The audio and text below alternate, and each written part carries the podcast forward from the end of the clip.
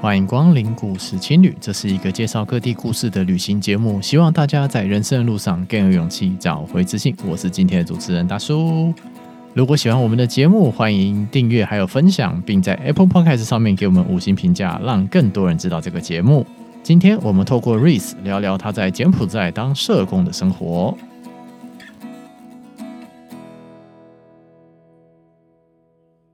欢迎来到故事青旅。今天很高兴能够访问到新朋友，他叫 Reese。他现在人正在柬埔寨当社工啊。这个时间在柬埔寨，不知道是过什么样的生活。那我们先来欢迎 Reese，欢迎。Hello，Reese 现在还好吗？呃，还好。OK，我们录节目的时间是九月六号。那今天在那边的状况是还可以吗？就是疫情期间，柬埔寨过得还好吗？呃，风和日丽，风和日丽，都跟平常差不多，就是跟以前没有差很多，只是还是会减少外出或者是群聚。嗯嗯哼，现在你们家福中心是在柬埔寨金边设一个点，对不对？对，有一个办公室。OK，那现在在那边待多久了？你自己？两年半吧，差不多两年半。哦，两年，哇，待两年半不容易啊。对，那我们可以先请你自我介绍一下吗？Hello，大家好，我是 Reese。然后我呃来柬埔寨之前，就是也是在家扶工作，然后来柬埔寨工作大概两年半，然后 total 的在社工生涯的年资大概七年多吧。之前就是念社工相关的工作，所以一路做上来吗？是念社工相关的，所以路没走歪。哦，算是本业一路一路念上来这样子。那当初为什么会想到柬埔寨呢？当初想来柬埔寨，呃，蛮大的一个原因是因为大学刚好有机会，呃，过来柬埔寨实习，因为社工通常要完成。两两个实习，对，然后刚好那时候暑假的时候就过来柬埔寨，然后跟着一位也是社工，但他其实是个神职人员神父，然后在这边实习，就跟着他做很多计划这样。OK，嗯，然后是什么宗教背景的？什么宗教背景？天天主教。天主教神父，对对，神父。嗯，在那边做什么呢？嗯，那个时候边主要是跟当地的，就是呃邻近，因为会有一些呃会有个小镇，然后小镇周围可能还是会有一些像是郊区的社区，然后还有一些像是让他们让他们可以养牛啊、养鸡呀、啊、这种畜牧业，就是先提供他们一些鸡，然后让他们可以不断的繁殖。然后来减轻他们生 生活的经济压力，然后另外也有到当地的戒毒所，就是带一些团体，嗯，然后也有到监狱，他做的计划蛮蛮蛮杂的，就各个面向都有稍微，我们就是身为实习生就有稍微触碰到，对啊，哦，所以你会养鸡养养养牛了吗？当然会。但有看着他就是怎么教当地的村民，然后怎么 run 那个方案，这样。嗯，我没有想到畜牧业也是社工的服务范围啊。社工的服务范围其实蛮大，就是小智小智可能要知道就是马桶的一些原理，大智可能就是养鸡养牛。说来很辛苦啊。做社工真的了不起，什么都要知道一些啦。其实当初会实习完之后又回到柬埔寨，是因为对柬埔寨有很多的想念，所以回去柬埔寨是吗？好像也没这么感人。哦，是吗？就是因缘际会这样。在出来就是毕业之后，然后出来职场工作，然后刚好家福有驻外，不是住有外派的机会，对啊。就想说，嗯，你就可以回来做一些事情 啊。那回来其实不是跟同一个组织一起做事，是对不对？嗯嗯嗯，不是不是。对啊，所以现在等于是家福那边本来就有一个据点，所以你是外派过去是吧？对，没错。哦，那那边现在几个人啊？你就是除了你台湾人，我以我一个台湾人以外，还有另外一个台湾人，就是两个台湾人。然后我们有其他的都是当地的员工，当地的社工。社工的话人数大概十十几位吧，然后还有行政啊、会计员这样。哇，那这样子要照顾多少人啊？我们目前服务的儿童数大约是两千两百，家庭数大概是七，哎不，这家庭数有点难计算，因为有些是外省，我们是以儿童的人头下去算，大概有一千一千多户吧，嗯。哇，就 这这个数字量有点难想象。对。现因为主要是在金边附近的附近的人们，是不是对不对？对，主要是在就是我们重点的服务是在金边，但因为我们也有跟一些合作组织合作，所以我们就是有时候工作会拉到外省。那最远的话，大概车程要七八个小时。七八个小时。对对，七或八个小时的这样。啊。这个金其实不不得不说，柬埔寨是一个很大的国家，真的超大啊！对啊，我自己今年唯一出国就是一月的时候，就是有去柬埔寨晃了一下，就是金边啊、吴哥窟啊、新里那边，就稍微观光客行程走了一圈。嗯，然后我记得我到的第一天，柬埔寨发生第一个确诊案例。哦，好可怕哦！对，不过大家好像就是我们讲说暴风雨前的宁静吧，就是最后就是那个大家就是照样玩，照照样玩啊，照样喝酒啊，照样聊天啊。后来我回到台湾，那就是柬埔寨这边就，毕竟就是在那边好像是有资讯管制，就是有些话好像也不能乱讲哦。对，话不能乱讲，会被抓去关。对，没关系。那我们也不要太，我们也不要太为难你这样子。嗯、那你自己就是在柬埔寨那边待，你自己目前有没有碰到什么比较大的困难呢？比较大的困难，我想很久，嗯、因为好像都已经不是困难了。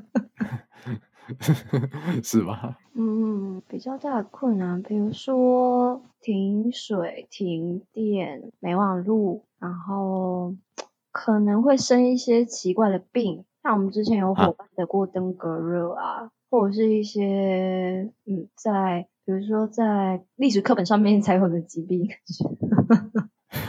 什么东 什么东西疟疾之类的吗？就哎、欸，我就是身体很不舒服，然后就问他发生了什么事，然后他就跟你说，哦，我得什么伤寒啊、疟疾等等的。但就是好像这些东西，这些疾病对他们来说，嗯，好像都会过去，都会好了，都会痊愈。所以说，在那边人的生活态度是怎么样呢？你自己觉得？嗯，就很乐天吗？对，我就知道你有人会说热天，但我不想用这个词。哦，是吗？那那你觉得用什么字比较好？热热天好像，通常热天就是无忧无虑嘛。但我觉得这边的人应该是因为这样讲不是很好，但可能就是因为之前经历过，刚经历过那个红色高棉。还没有过到很久的时间，大概比如说我们的白色恐怖，大概要三四代以后了。但他们这边可能他爸爸或者是呃三十几岁的人，可能都还有稍微经历那个尾端。嗯，所以我觉得他们可能会觉得生活要注重在当下，当下开心，不要太辛苦。我们讲说长期的规划是建立在。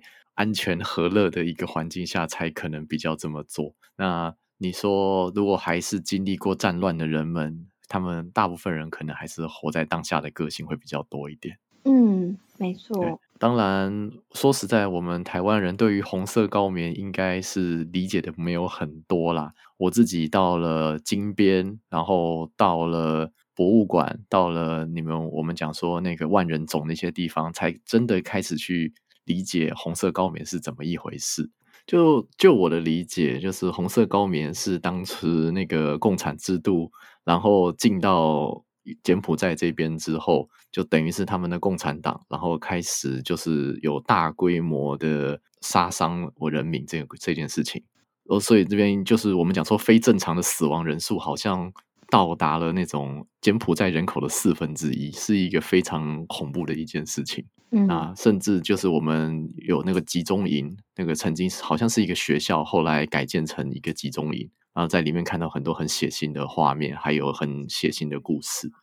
当然，现在被联合国教科文组织好像变成了变成一个博物馆的样子。那在里面，其实我自己去逛是感触蛮深的啦。那他们在地人怎么理解红色高棉那段历史呢？他们不太愿意讲这件事，欸，是哦。嗯，然后，但是他们很怪的是，有的时候可能跟他们工作，然后他们就会说你也不懂，就是你不懂那个文化脉络是怎样，为什么我们会是现在这个样子？嗯，对，但他们又不，就是虽然他们有建那个 S 二十一的博物馆。但其实当地的，我觉得有点像是台湾的白色恐怖。虽然我们可能都知道白色恐怖，可是它实际上，呃，比如说好二十年前或十五年前好了，可能大家也不会讨论，或者是以这个主题为一些戏剧的题材来做延伸，然后希望可可以带起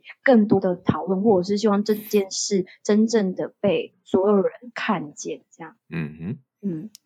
所以说，我们可以理解是说，他现在等于是经历过白色恐怖，然后可能是我们讲说党禁、暴禁，可能都还没有结束的那个时间点。如果用台湾比喻的话，会变这个样子，对不对？觉得有一点像是呃半戒严的状态。可是很特殊的是，因为它跟很多欧美国家啊。就是关系算，他也想要维维系那个关系，所以他又不敢弄得太明白。比如说，呃，我就是禁止你怎么样，他通常就会就是可能在就是 under table 这样。所以就是一个大家不太敢讲的状况这样子。嗯，那毕竟有经历过这些恐怖的故事啊，那你自己对于柬埔寨的理解有没有因为这些事情而改观呢？还是说觉得全世界的贫困儿童，其实贫困家庭问题都差不多？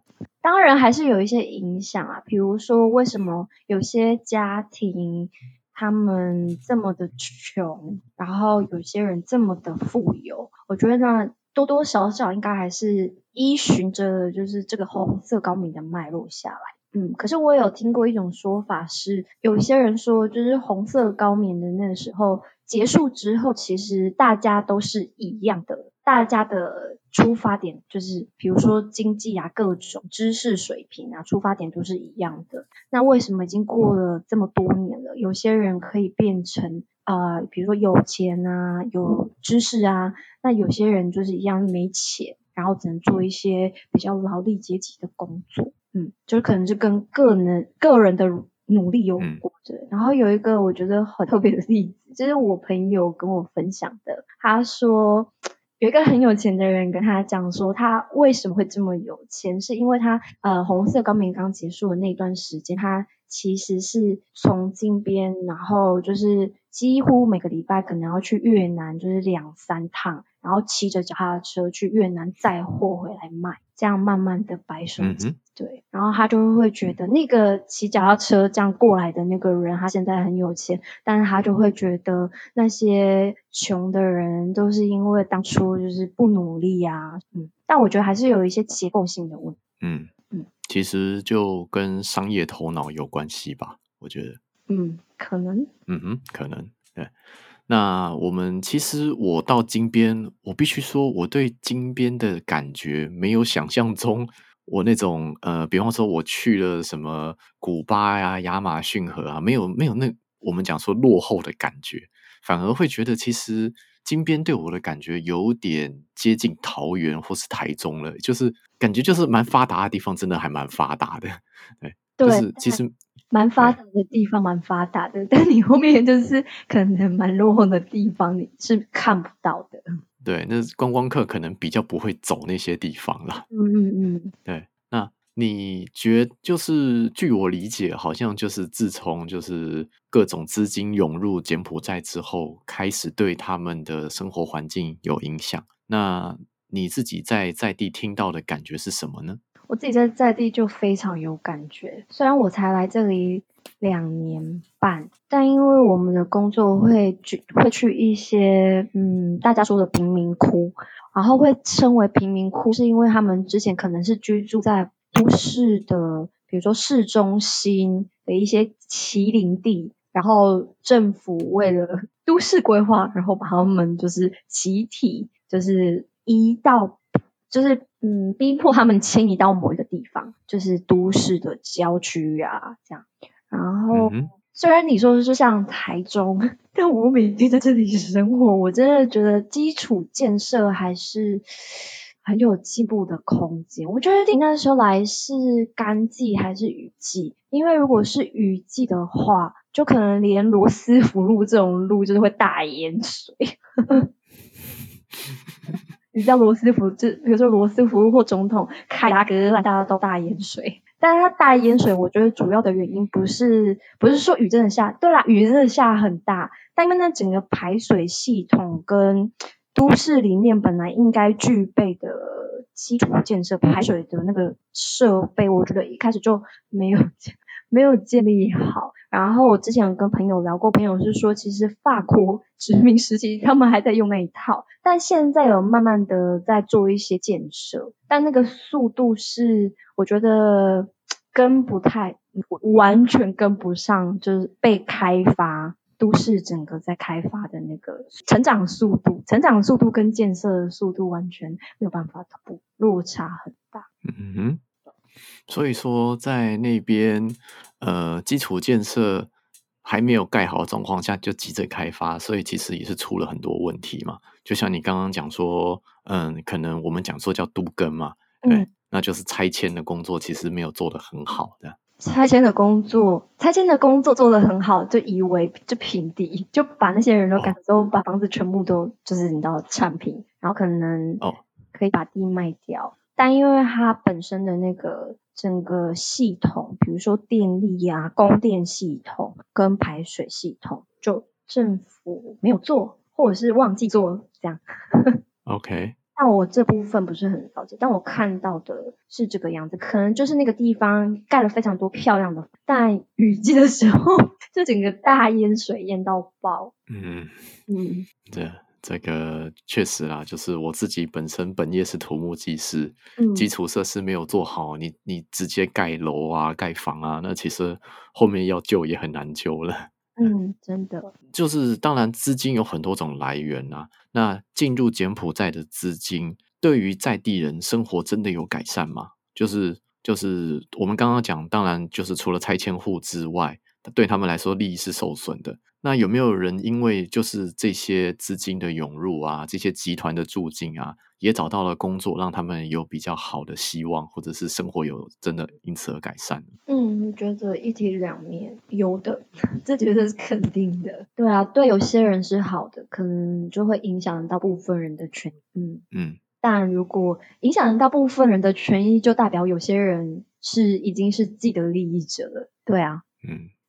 让其实我真的对柬埔寨的印象就是，他们有那个很大的招牌，就跟我们台湾一样很大的招牌，然后写他们的在地文字嘛，然后就 logo 很大一个，然后下面通常都有中文，对，所以那些那些都是华人开的店嘛。华人吗？有可能真的是中国人或者是台湾人。我们自己分辨的方式就是，呃，简体字跟繁体字。如果上面全部都是繁体字，我们就会猜测，嗯，这有可能是呃使用繁体字国家的人 来这边开，或者是他们比较特别的是，呃，华人早年在这边办学蛮多的。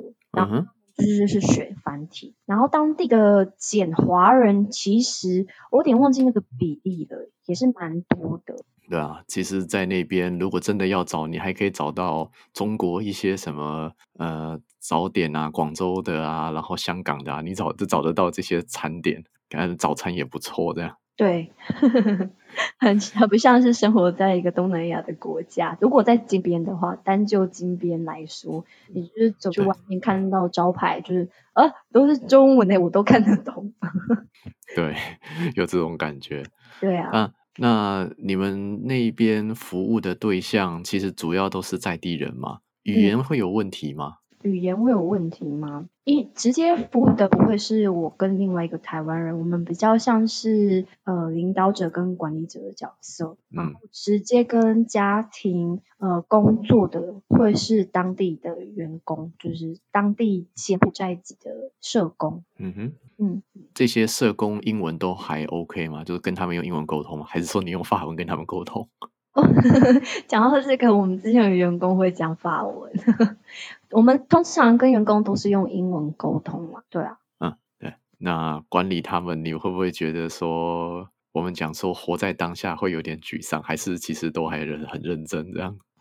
就一开始的时候，就是要盯着他们哦，你今天要做什么啊？但你就是我。刚来的时候就会觉得天哪，Oh my God，怎么会？怎么会？我要盯着你今天要做什么？你今天要做什么？不是你自己应该就要知道的话，因为每天就是还要报告跟我说你今天要做什么。但我觉得需要慢慢养成这个习惯。嗯，毕竟他们只是在台湾人，台湾人的整个也不是体制，就是跟着我们工作，我们有我们的一些既定的工作方法。让我们可能觉得这个工作的方法是适用在社会工作上面的，那他们就是慢慢的学习，但我们彼此也是会有一些调整，比如说因应当地文化的不一样，我们可能就会也要跟着呃适应，不是适应当地，跟着调整，然后尽量就是可以调整到彼此都能接受的状态。我这有几个朋友，他们外派到柬埔寨。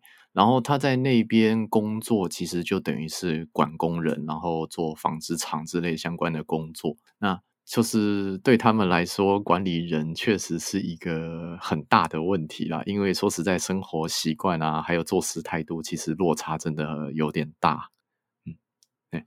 那在那边，你们觉得说有没有非常欠缺的一个特性？你自己觉得？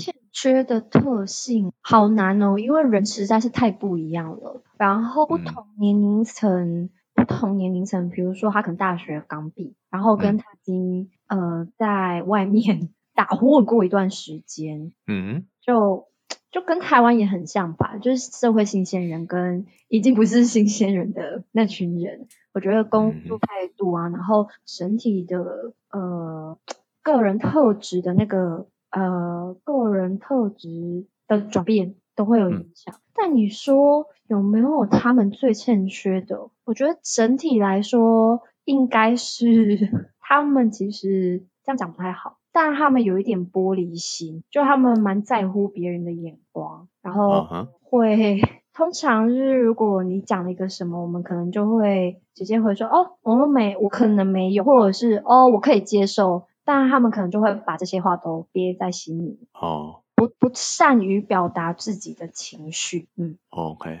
了解。不如我们回到社工的问题好了。那你们现在怎么样帮助他们在地的贫民窟或者是他们的小孩子呢？怎么帮助？呃，我们会有一些方案，然后我们每个月也会提供一些食物，食食物是实体的实体的物品。比如说一些白米呀、啊，或者是像疫情期间，我们也有有人有捐助口罩，然后我们有提供酒精这些等等的食物上面的支持。然后另外，因为社工有负责很多个家庭，他们就需要追踪说家庭的状况是什么，有没有需要特别介入的。然后另外，我们也有针对不同的年龄层提供不同的，有点像是训练课程，然后跟团体，嗯。因为其实这边教育虽然说他们的义务教育是 十二年，但这很诡异。义务教育是十二年，然后我们的理解会是，哎，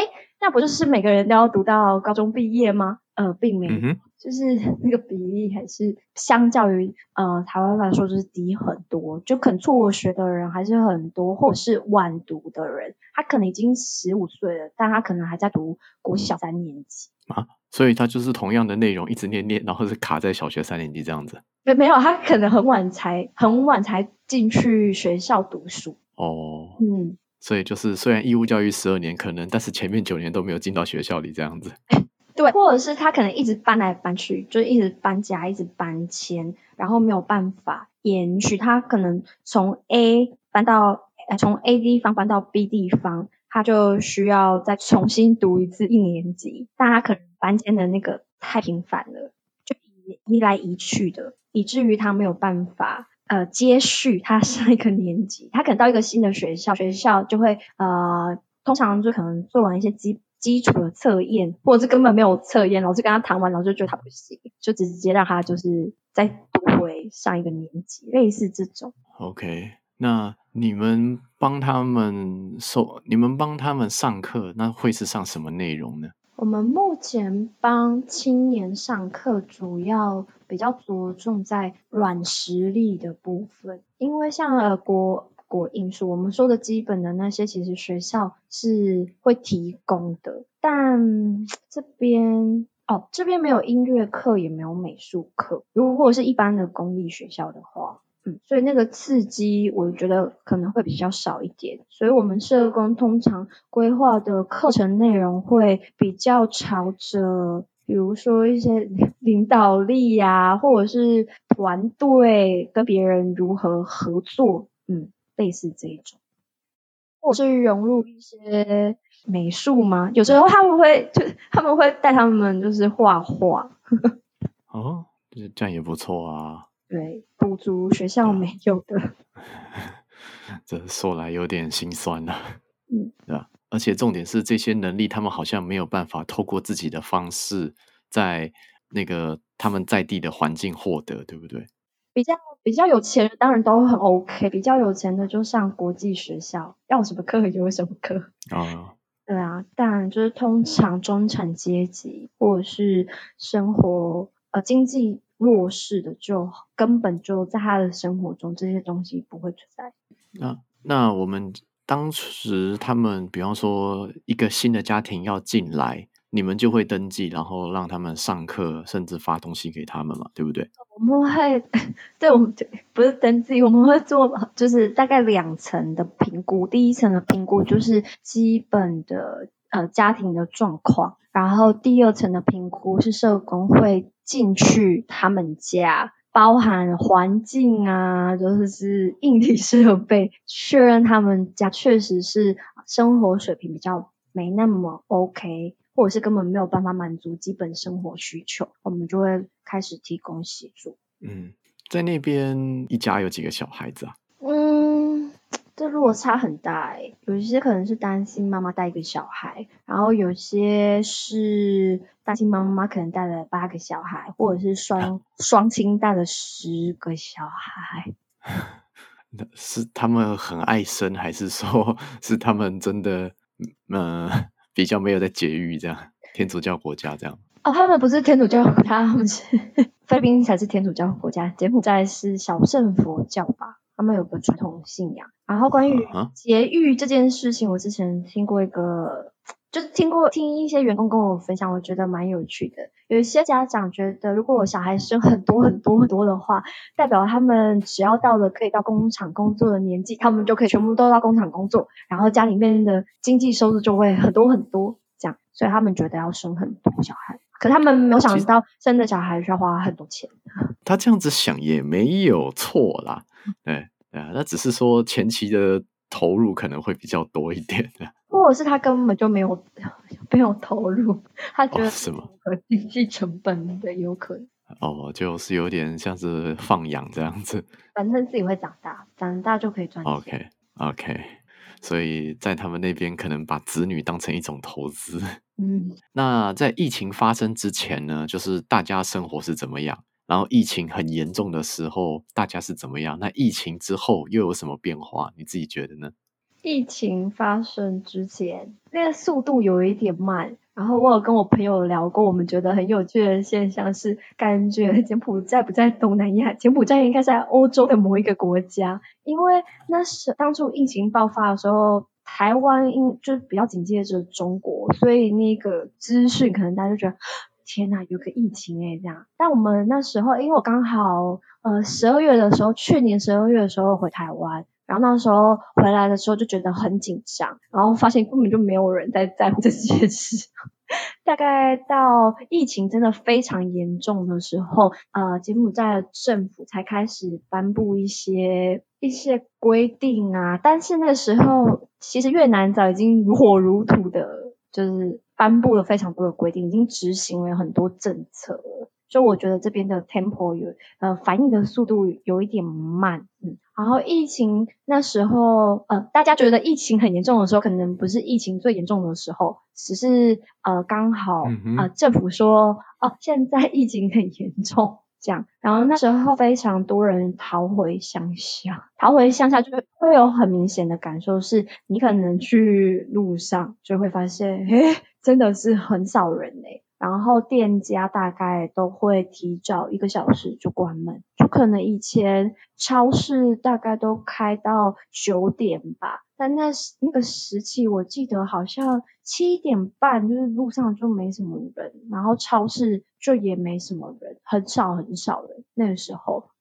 所以说，其实呃，真的有不少我们讲说乡下人是来城里工作的，但是因为疫情全部都回去了。对，哼，其实蛮多的耶。像我们家的员工，可能十个里面就有八个是从外省来呃金边工作的。就是在那边在地政府有做哪些政策吗？就是发物资封城之类有吗？有谣传要封城，但最后没有封城。我想应该是在各种考量之下，对。但他还有一个政策，就是把学校都关闭，嗯，小孩子就没有办法去上课，都在家。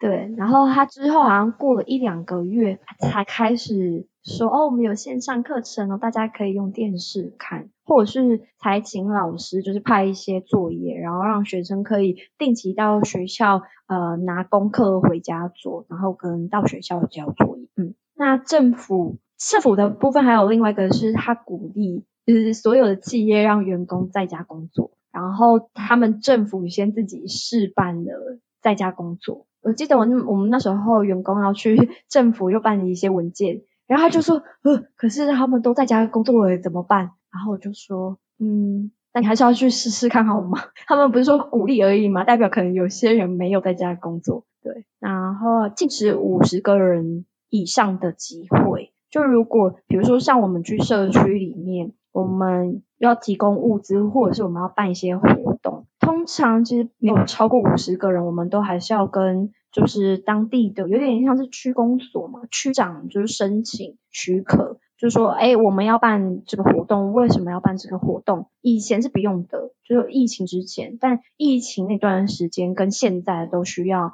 呃呃。讲非常详细的资讯给给那个 authority 区长啊，或者是村长，然后他们在你活动的那天，他们就会来看一下是不是真的这样，有没有做好呃社交距安全距离呀、啊，然后跟就是有没有超过五十个人，嗯嗯哼，对啊，那其实说实在的，这种我们讲说呃。社区服务的工作，那个人数其实没有很多的话，呃，这样就是我们讲说效益其实好像也是有限的，变成是说你要一直办很多场哦，这样子工作量其实增加的蛮多的哈。对，对啊，是原本可能你花，比如说你花半天就可以完成的事情，但因为疫情的状这个状况下，需要可能要两天或三天，就是员工的。负荷量、工作量、心理压力其实都会大很多，然后加上我们去社区里面，对啊，说不怕都是骗人的，超怕的。我们家员工也是很怕，然后其实家庭也是很怕我们。做社区服务，那发东西会是发什么东西呢？我们发东西主要是以米、白米为主，然后为什么会发米？是因为其实这边的主食就是米，他们早餐也吃饭。中餐也吃饭，晚餐也吃饭，一天没饭不行。对，所以我们主要是发米，然后会搭配其他的一些，就可能看呃当时的状况吧。比如说疫情的时候，我们有发呃一些调味料，或者是油，然后酱料啊这种。就在那边，当时疫情比较紧张的时候，物资都会很缺乏吗？你自己觉得？很缺，很可怕。那时候就光我们自己来说好了，我们呃，我们两个台湾人，我们其实也是需要生活，需要吃饭。嗯，然后我们那时候去超市，没有到起，可能没有到有封城的国家那么可怕，但那个东西是被，就是你知道架上的东西是真的很少，可能泡面就只剩下就是那几那几块，或者是呃，员工就会跟我说，哦，我们要买米，可是可能需要等，或者是那个价格整个就是他觉得已经很不合理了，嗯，物资紧缺，大家就是过得很紧张这样。对，我觉得那是心理的紧张，就是你会觉得天哪，是不是东西快没了？对，哦、所以就是大家都会囤一些东西在家，然后我们也很怕封城之后我们进不了社区，然后其实家庭他们根本没有办法囤东西的原因是他们就是没有钱买东西，所以我们那时候在物资上有进行一些调整，就有多发，比如说像刚刚提到的料理油啊、酱料啊等等的，嗯哼。嗯，好，这也是一个当下应急的一个方法啊。对、呃，那个时候车车子还走在路上吗？还是人就已经变很少了？所以其实也没有什么人和车了。开始大家觉得很严重的时候，其实大部分的人都是会离开 离开金边，因为他们觉得金边很可怕，因为金边就非常多的外国人。嗯嗯，然后路上真的是很很少人跟很少车，然后你可以看到很多。排污就人去楼空的感觉，就是整个整个大门是锁，然后很久，大概一整个月都没有人吧。就是严重的 严重的那个时候，是真的路上的人，你可以很明显的感受到人真的变很少，嗯，连菜市场人都也变很少。可能平常就是人声鼎沸，但那一段时间就是，哎，你就觉得，哎，奇怪，我是太晚来了吗？还是是要收拾了？就没什么。这个在那边生活真的不容易啊。呃，其实我觉得这一波疫情最大的问题，它就是破坏人与人之间的信任感。嗯，真的不知道谁有病。对，在那边也都是戴口罩，然后就是想办法那个维持社交距离，是这样做吗？呃，疫情 疫情前一点跟疫情正在比较大爆发。然后政府开始公布很多确诊人，也没有很多啊，公布一些确诊人数跟好像至今有死亡人数吗？好像没，嗯。然后现在的话，我觉得大家有一点松懈的，就大家其实不太戴口罩。然后，哦是哦、嗯，原本原本就是员工可能不是员工，可能其他人在路上看，就大家看，呃，水手几乎每个人都带了一瓶酒精，随时喷，很常在喷，很常在洗手。但我觉得现在这个频率下降很多，然后像公共场所没戴口罩的人也几乎有一半以上就没戴口罩，有点可怕。OK，这可能跟他们生活习惯还有天气很热有关系吧？对，天气真的很热。你们现在呃夏天温度是几度啊？四十有没有？差不多吧，差不多。啊、可是体感，我觉得体感温度都还要更高。是哦。湿热这样，四二四三吧。哇，感觉好厌世的温度啊！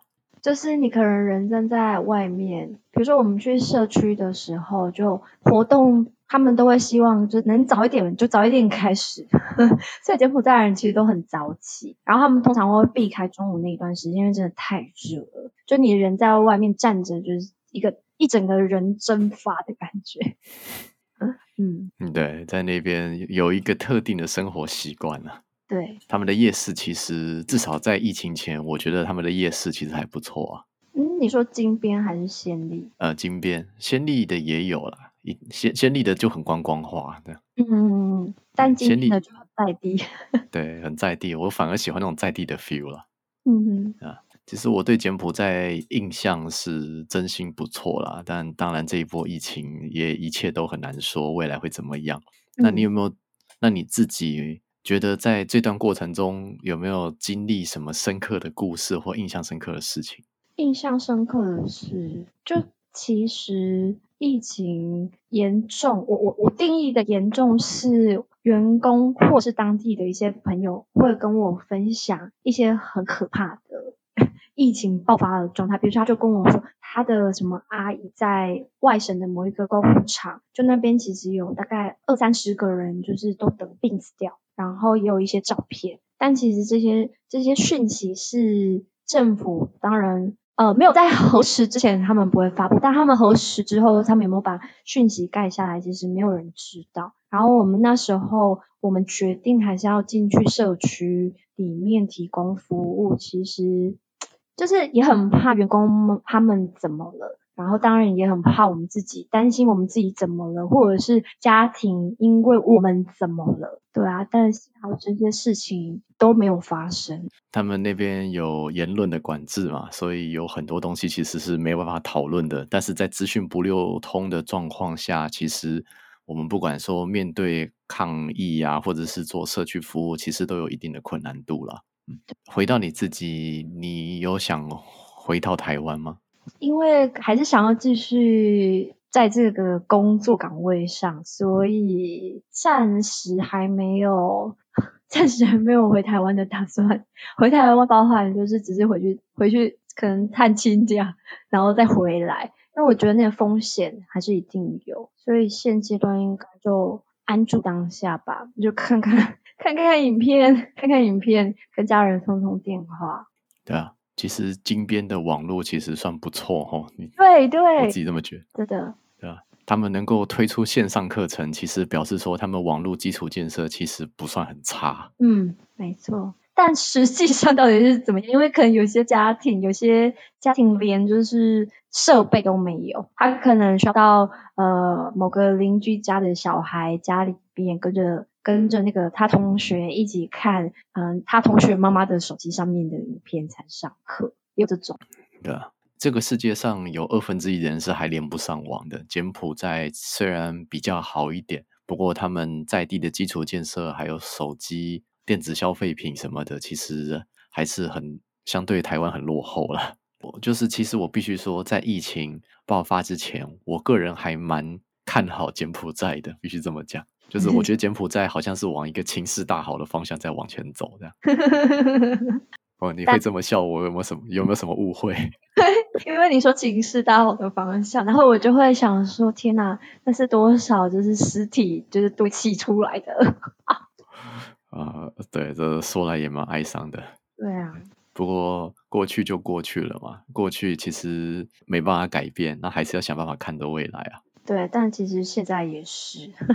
现在也是用非常多东西才能堆砌出来现在这个繁荣的景象。确确实，那你自己觉得柬埔寨的未来大概会是会做哪些事情，会有哪些状态会需要面对呢？我觉得后疫情时代是一个很大的考验，因为之前他们跟欧盟的一些合作。关关税的一些协定就是被取消了，然后现在又是疫情的关系，那柬埔寨其实主要最大的出口应该就是依赖着呃成衣，但现在很多工厂都关闭，然后它紧接着其实就会影响到某些人的生计，那影响到某些人的生计，就代表有些家庭可能得被迫落入没有收入，或者是收入变很少的那个状态。嗯嗯嗯，所以不知道政府会不会有一些措施，然后执行。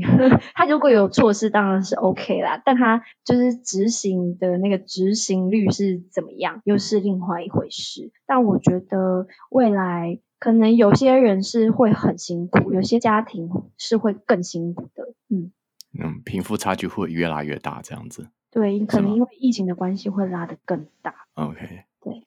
那不只能说看怎么努力吧，就每个人的状况不一样啦。当然，就是社、嗯、社会能够帮助的人其实是有限的，还是要靠自己努力啊。对 对对啊。那你们站在一个帮助的角度看这些人们，你们会觉得他们呃有没有什么其实真的只要改了这个，其实就会变很好的这种那个点？之类的，我觉得是心态，是心态，跟他相不相信他可以变好。但我觉得这个实在是太困难，就是可能连我们都很难。比如说我今天想要减肥，但我要相信我是可以变瘦的，我才能减肥。但我可能根本压根就不相信我是可以变瘦的，对啊。然后家庭其实也是，我觉得他们在那个循环里面，呃，很久，然后其实很多。就是你有很多可能正向或者是一些信念会被生活磨掉。像我们之前有一阵子停水，我就是整个大崩溃。就是我可能可以洗澡，或者是对，可以洗澡，然后可以去游水回来冲马桶，我都觉得我已经谢天谢地了。我根本管不上什么什么干净个人卫生、洗手啊这种，嗯，所以啊，被生活被很基本的生活需求磨掉，我觉得这是就是大部分大部分柬埔寨经济比较弱势的人。就是他们每天在面对的生活，就是长那个。嗯，确实啊，就人生可能那个下限都已经修到没下限了，对啊。对。哎，那剩下就变成是说你自己想要追求什么样的生活，那又是另外一个问题了。他可能连想都敢想。你自己觉得说这些小孩子们未来长大了，会因为你们的努力而会变得更好吗？你自己觉得？我觉得。我们当然因为工作的关系，呃，可以供他们一些支持。但就像我刚刚说的，我们只我们身为社会工作者，当然要相信他们会因为我们的一些呃一些帮忙或者是一些服务的提供，他们可以变得更好。但我觉得他们自己也是需要一些信念、一些相信跟一些努力。嗯嗯，确实啊，这个这东西未来其实也蛮难讲的啦。对，那你自己，那你自己未来对于家福这一边，或者是对于柬埔寨这边，会有什么样的期许吗？或者是希，或者是希望？嗯，自己的部分会希望，就是时时刻刻还是要不停的反思，就是这个工作以及这些服务。会带给家庭跟孩子什么样的影响？然后是立足在什么样的价值观，或者是我的个人信念之下？就我觉得这需要一直被不停的拿出来，然后反复的翻阅，就是检视也好，或者是不停的把这些东西就是存在心里面。我觉得这很重要。他家福，柬埔寨家福，嗯，我也是觉得前景看好。其实你看好，是因为其实员工对于我们现在的工作方法其实有一定的熟悉度，然后他们也愿意在这个工作方法之下再继续找出其他的可能。因为其实老实来讲，呃，社会工作会跟当地呃在地化这个这个词就是连接的非常的紧密，所以。如果说这些所有的服务都是外国人想出来的，或者是工作方法都是外国人制定的，我觉得会之后可能会变得很可怕，对啊。但因为我们跟当地员工紧密工作，然后希望他们可以慢慢的发展出属于这个地方符合这个地方的人民的呃服务家庭的需求，然后也可以。就是他们彼此也可以协作，嗯，大概是呃，家福这边还是有持续的资助你们这一边，让你们可以持续运运作下去嘛？那、嗯、这边有没有什么比较觉得说需要紧急需要帮忙的点呢？我不太确定台湾，因为台湾目前给我的感觉有点久没回去了。台湾应该是生活啊、工作啊，一切都是跟以前没什么两样吧？嗯嗯。差不多，但大家可能手头或者是收入那个心里会焦虑，所以大家会觉得，嗯，那我是不是就啊不要帮这些小孩了？这个是我比较担心的.对吧？但这边的人就是跟孩子们可能越呃未来的一两年吧，我觉得会更辛苦。这个在管理上会有一些比较麻烦的点呢、啊。对，嗯。好，那我们差节目差不多到这边告一段落了。那谢谢你的分享。那有没有什么话想对台湾的朋友们说的呢？哦，如果大家想要知道更多关于柬埔寨，就可能最近发生了什么事啊，或者是我们提供了一些什么样的服务给家庭、给孩子，大家可以在 FB 上面搜寻柬埔寨家福中心，或者是。TFCF Cambodia，然后就可以知道更多，就第一手的讯息。嗯嗯哼，好的，那相关的资讯我也会放在资讯栏下面给大家参考看看。呃，那谢谢 Rice 的分享，祝福你们在那边能够持续的努力，对，平平安安。好，那这边说再见喽，拜拜。拜。听到瑞斯的故事，不知道大家有什么想法？因为疫情的关系，柬埔寨有很多事情不能做，很多事情不能说。在如此困苦的情况下，仍然有一群人。默默的为柬埔寨的弱势持续的努力，听到他们的故事，我自己是相当的感动。希望他们的用心也可以因为这个节目持续的传出去。如果这个节目有感动到你，希望你愿意分享这个节目，同时支持我们柬埔寨的家福中心。相关的连接我会放在节目的资讯栏下面。